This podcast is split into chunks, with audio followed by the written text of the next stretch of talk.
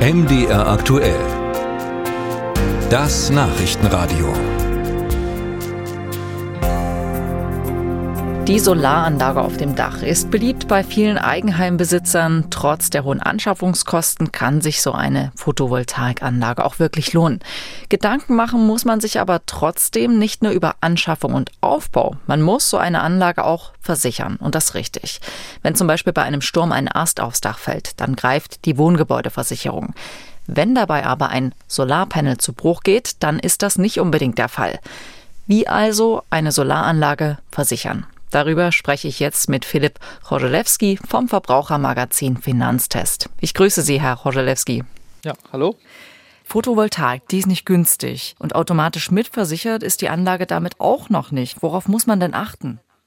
Also grundsätzlich sollte man die Photovoltaikanlage erstmal bei der Wohngebäudeversicherung melden.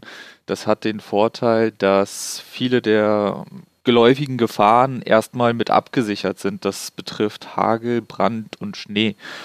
Wichtig dabei ist aber auch, dass sich dadurch der Wert des Gebäudes steigert und damit der Beitrag auch erhöht.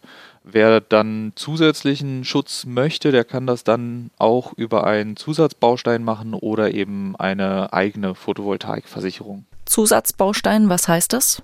Also bei den zusätzlichen Angeboten ist das so, dass weitere Gefahren mit einbegriffen sind. Das betrifft dann Diebstahl, Tierbisse und Ertragsausfälle. Sie haben selbst schon gesagt, so eine Photovoltaikanlage ist gar nicht so günstig. Das kann auch bei Reparaturen einen drei- bis vierstelligen Betrag verursachen. Das ist nicht existenzbedrohlich, tut aber vielleicht doch weh. Jetzt gibt es also drei Varianten, wie ich die Solaranlage auf dem Dach absichern kann. Welche Variante lohnt sich für wen? Wir würden immer empfehlen, also die Photovoltaikanlage bei der Wohngebäudeversicherung mit zu versichern. Das hat den Vorteil, kommt es mal zu einem Schaden, müssen Sie sich nur mit einem Versicherer auseinandersetzen. Wenn man das jetzt noch mit einer Extraversicherung macht, dann kann es sein, dass sich die Versicherungen gegenseitig die Verantwortung zuschieben. Das kann dann auch nochmal zusätzlich ärgerlich sein. Hm.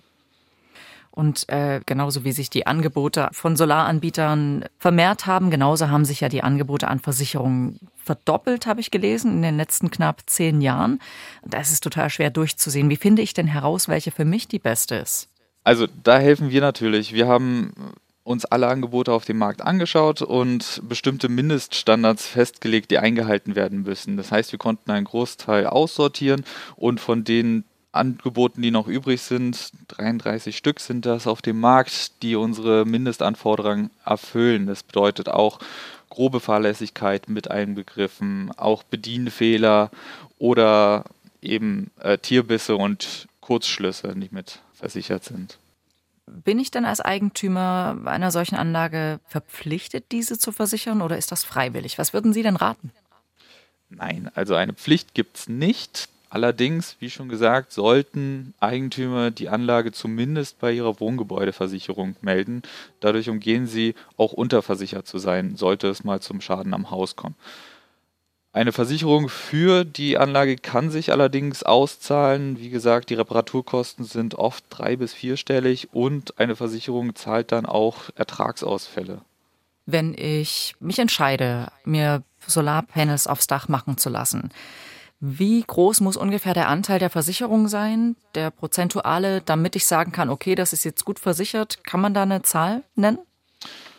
Es sollte zumindest den Wert der Anlage abdecken und ansonsten weitere äh, Faktoren beinhalten, die für einen auch wichtig sind. Also die Entschädigungshöhe bei Ertragsausfällen beispielsweise. Da machen unterschiedliche Versicherer auch unterschiedliche Angaben zu.